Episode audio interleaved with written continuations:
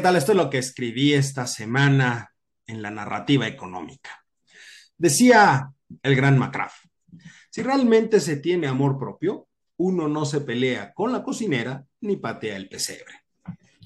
A ver, en las últimas semanas ha sido tema de mucho análisis y discusión todos aquellos señalamientos de los gobiernos de Canadá y de Estados Unidos, por separado, por supuesto, sobre la posición de desventaja que en materia energética se encuentran sus empresas aquí en México.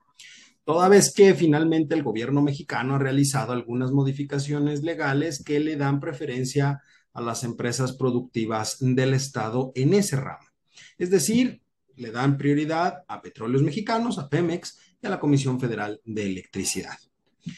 Todo esto, lo anterior, ha llevado a que los gobiernos estadounidense y canadiense eh, inicien un proceso de controversia que se tiene contemplado dentro del propio tratado para estas situaciones justamente, el cual inicia con las denominadas consultas, que es parte del análisis y revisión entre los países y puede escalar en un momento dado a una siguiente etapa que son los paneles que implica ya en ese caso la participación de expertos de los tres países, incluso a nivel internacional, en el ramo, para poder determinar si efectivamente se está violando o no el acuerdo.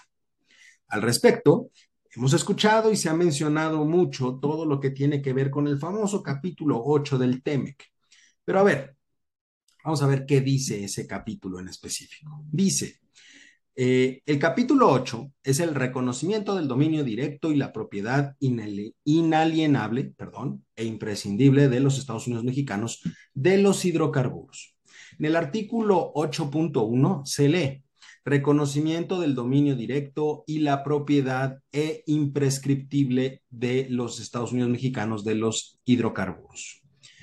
En el párrafo primero de ese artículo dice, según lo dispone este tratado, las partes confirman su pleno respeto por la soberanía y su derecho soberano a regular con respecto a asuntos abordados en este capítulo de conformidad con sus respectivas constituciones y derecho interno, en pleno ejercicio de sus procesos democráticos. El segundo párrafo menciona que en el caso de México y sin perjuicio de los derechos y remedios disponibles conforme a este tratado, Estados Unidos y Canadá reconocen que Primero, México se reserva su derecho soberano de reformar su constitución y su legislación interna.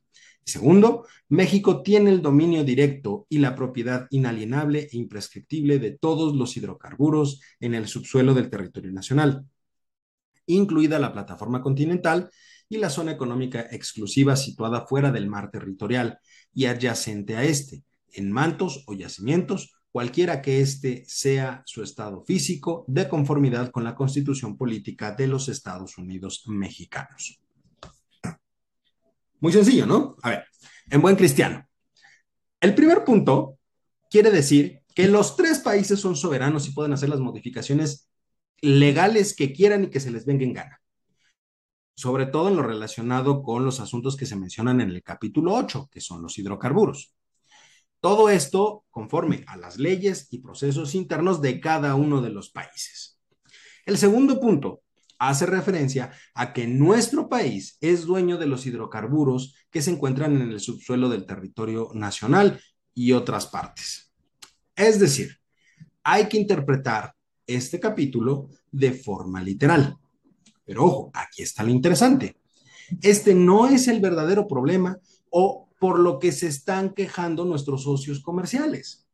Por supuesto que México puede hacer los cambios que se le vengan en gana, pero, ojo, si esos cambios modifican las reglas sobre las cuales se firmó el tratado, pues entonces se debe reparar el posible daño que se genere a esas empresas, lo cual está contemplado en otros capítulos del mismo tratado, como son, por ejemplo, el de inversión, el de servicios, el de empresas del Estado, el de comercio transfronterizo, etcétera, etcétera.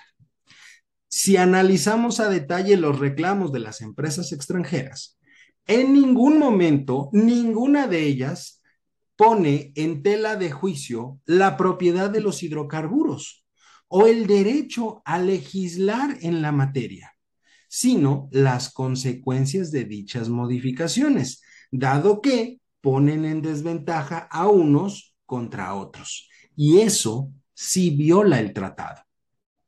Al respecto, ¿cuál será la postura que dé a conocer el presidente el próximo 16 de septiembre? Ojo, en el marco del desfile militar por la, la celebración de la independencia de nuestro país, pues en realidad lo desconozco. Pero espero que sea una respuesta bien pensada, porque, ojo, está en juego la estabilidad económica del país. Ya hay quienes dicen que podría amenazar con sacar a México del tratado. Hay otros, hay quienes dicen que solo será un acto más de bravuconería por parte del presidente. Yo de manera personal espero que sea esto último, que sea un bravucón más, porque si tan solo le cruza por la cabeza la idea del primer escenario, que sería retirar a México del tratado, Solo quiero recordarles algo. El 80% de nuestro comercio es con los Estados Unidos.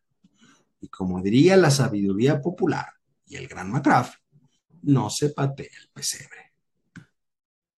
Recuerden seguirme en todas mis redes y estar al pendiente de más comentarios.